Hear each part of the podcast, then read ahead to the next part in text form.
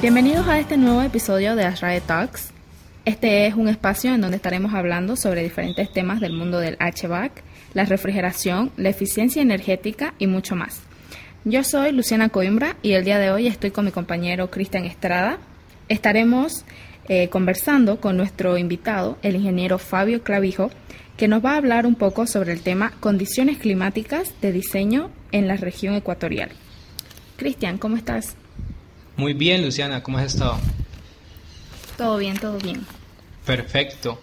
Sí, como lo mencionabas, hoy tenemos de invitado al ingeniero Fabio Clavijo. El ingeniero Fabio Clavijo es graduado de la Universidad Javeriana de Bogotá con el título de ingeniero industrial, Cuenta con 43 años de experiencia profesional en ingeniería de climatización, tratamiento de aire, así como en sistemas de control inteligente y gestión energética. Ha tenido la oportunidad de diseñar y gerenciar y dirigir proyectos especializados en Colombia, Chile, Ecuador y Panamá. Es miembro ASHRA por 37 años y ha sido presidente del capítulo de Colombia en varias ocasiones. Actualmente desempeña las labores de secretario de capítulo. Bienvenido, ingeniero Fabio Clavijo. Encantado de estar con ustedes, Cristian, Luciana. Eh, delicioso estar compartiendo con ustedes. Eh, te doy un avance, ya no soy el secretario del capítulo ASHRAE, ya me dieron carta de despido y en este momento más bien estoy desarrollando actividades como conferencista distinguido de ASHRAE a nivel mundial y mm, desarrollando otras iniciativas que de pronto tendremos oportunidad de compartir más adelante pero sí, muchos años de estar en el mundo del aire acondicionado, feliz de poder eh, compartir, trabajar, desarrollar proyectos y un mundo delicioso, definitivamente. Perfecto, ingeniero. Sabemos que usted ha hecho parte de, de la creación de, de, este capítulo aquí en Colombia.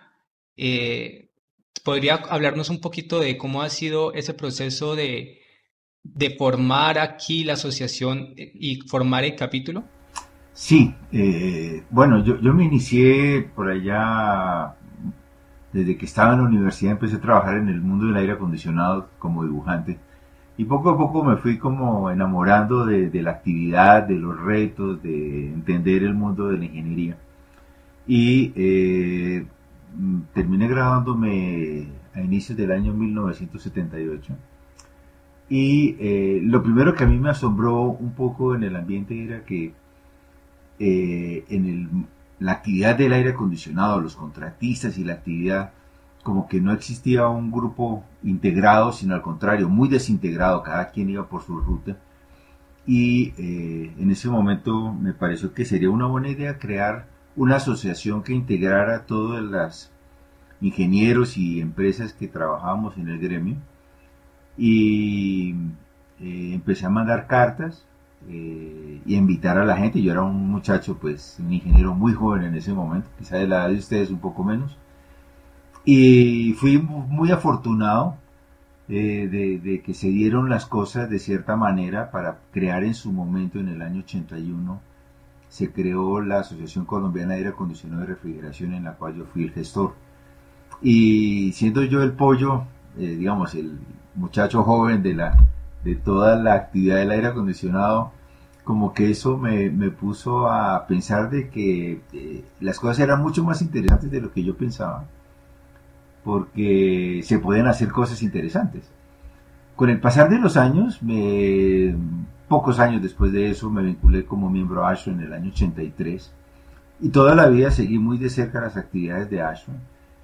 Y eh, cuando empecé a tener un poco más de actividad a nivel de ASHRAE, a nivel internacional y de conocer mucha gente, muchos conferencistas, mm, eh, en ese momento ya se había creado el capítulo ASHRAE de Argentina, Brasil ya era muy sólido, eh, México por supuesto, y yo dije, bueno, me parece que es una buena idea que sea el momento de crear el capítulo ASHRAE Colombia.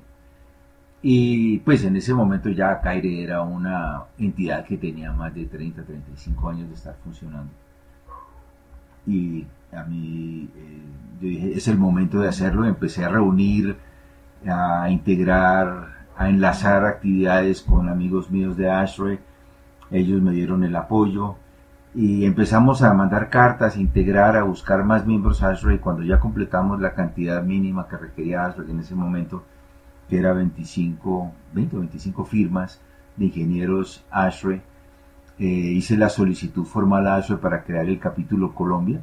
En ese momento como que no toda la gente estaba muy de acuerdo. Dice, pero Fabio, si ya existe ACAIRE, ¿para qué vamos a crear otra entidad? Vas a generar problemas, de pronto a haber choques y a mí me parecía que eran como dos mundos muy diferentes, ¿no? Un mundo era Caire, que era el mundo de los ingenieros, de los contratistas y de las empresas que giraban alrededor del tema de aire acondicionado en Colombia, pero ahora eso me pareció un mundo muy, muy interesante y muy complementario, porque traía todo el conocimiento, todo el know-how a nivel mundial que tiene Ashland.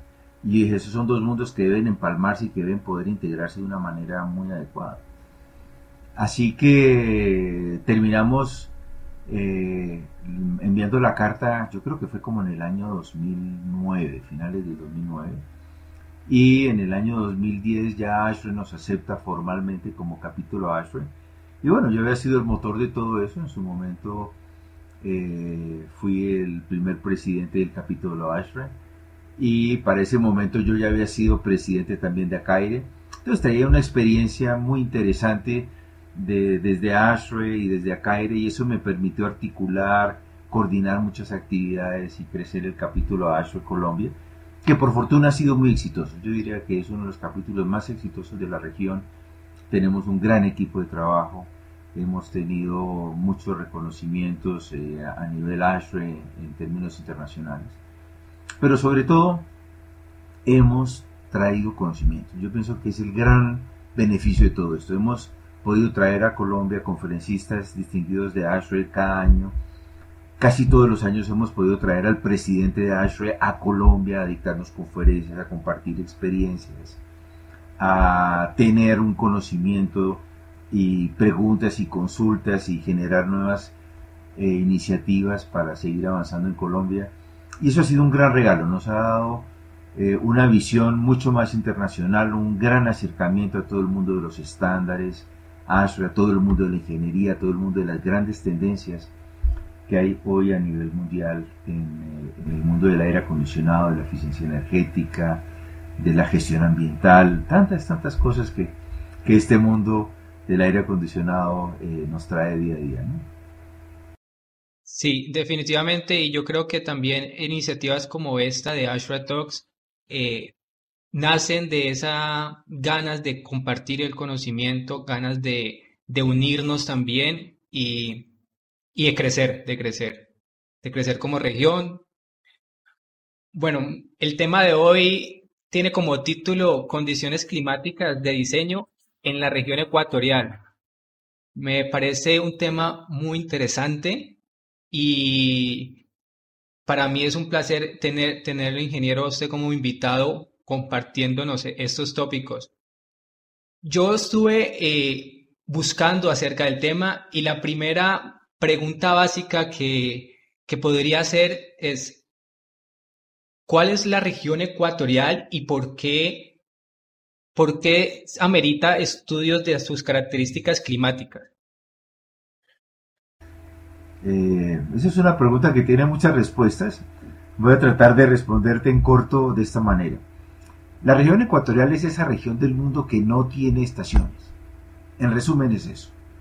Estamos hablando de grado latitud 26 norte hasta la 26 sur latitud. Recogemos toda la línea ecuatorial pasando por Asia, por África, por toda la zona central de las Américas.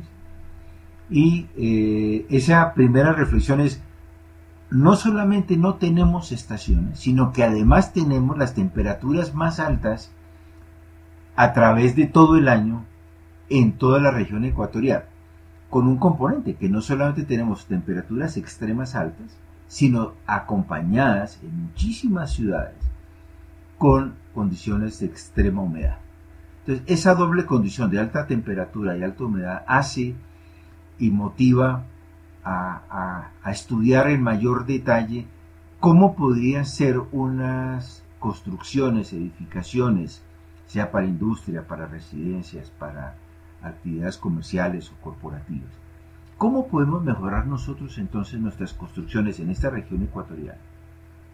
Considerando esas situaciones externas que son tan agresivas y que de alguna manera debemos considerar como una oportunidad para nuestros edificios sean realmente eficientes y tengan una ah, eh, tradición y una trayectoria de eficiencia energética real, optimizable, año por año, para todo este cinturón ecuatorial del mundo, ah, del mundo que todos compartimos y vivimos.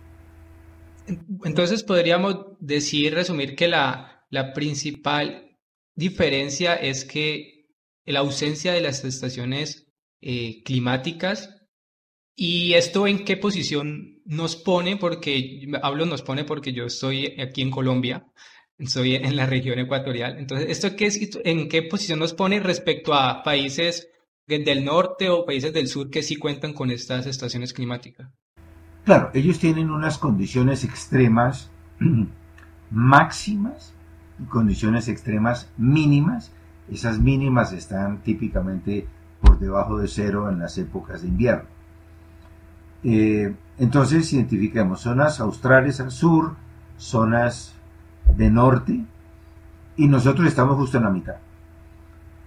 Eh, la ingeniería que se ha desarrollado se ha desarrollado principalmente en Europa y en, Estados Unidos, que son países y regiones no tropicales, no ecuatoriales. Entonces, para ellos, su realidad consiste en ver las estaciones bajo condiciones de alta temperatura, lo que ellos consideran alta temperatura, pero no están asociadas con condiciones de alta humedad.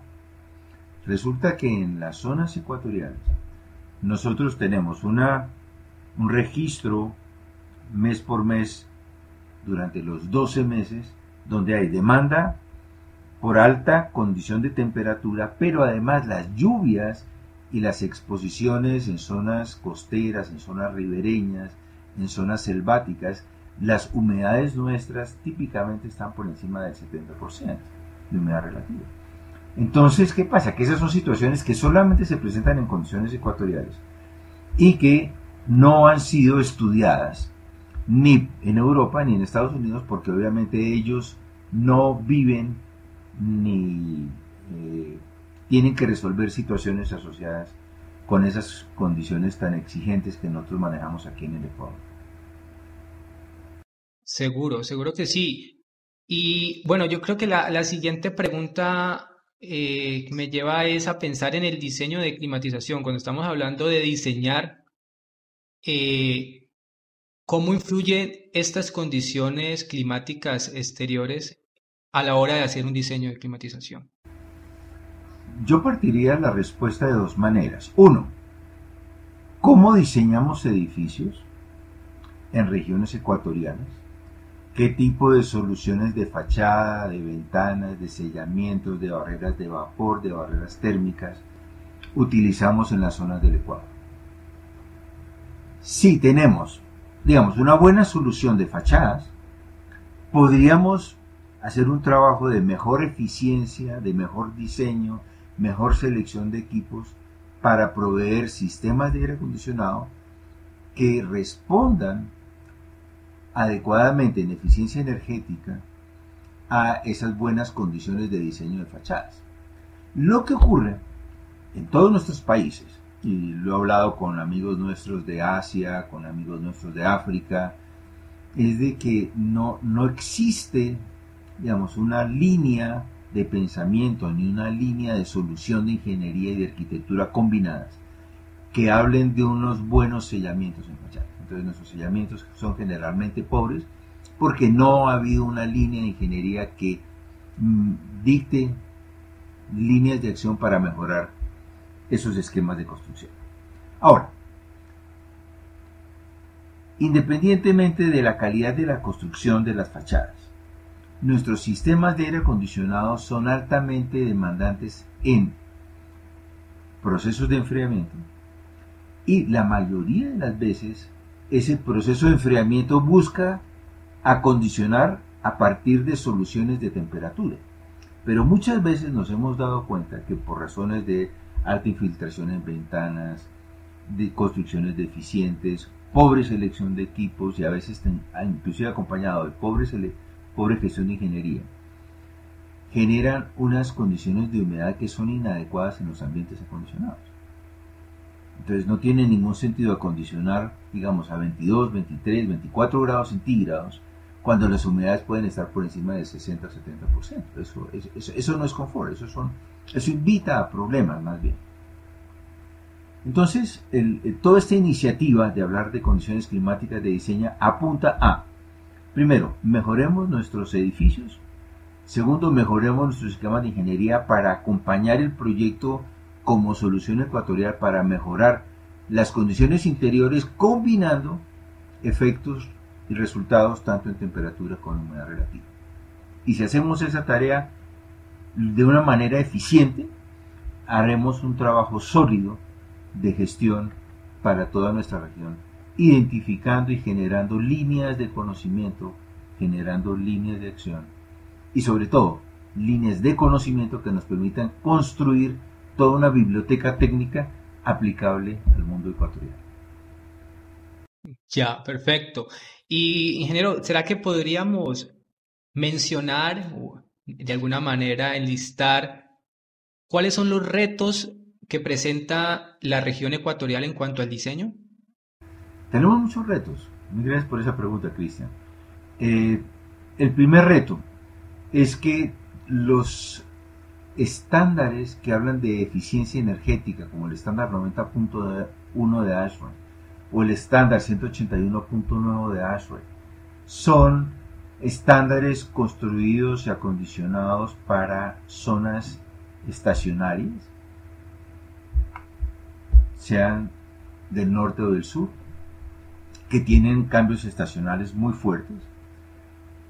Entonces, ¿qué pasa? Que esas tablas no responden, o esas referencias que se utilizan en esos estándares, no responden de manera adecuada a las necesidades de, los, de, espacios ecuatoriales tropicales como los que nosotros manejamos. Entonces, el primer reto es construir unas nuevas esquemas, tablas referenciales, tablas de desempeño energético, tablas de requerimientos mínimos constructivos de fachadas, para que esas tablas sí se atiendan y sean las referentes reales para eh, desarrollar proyectos de aire acondicionado en cualquier país ecuatorial del mundo.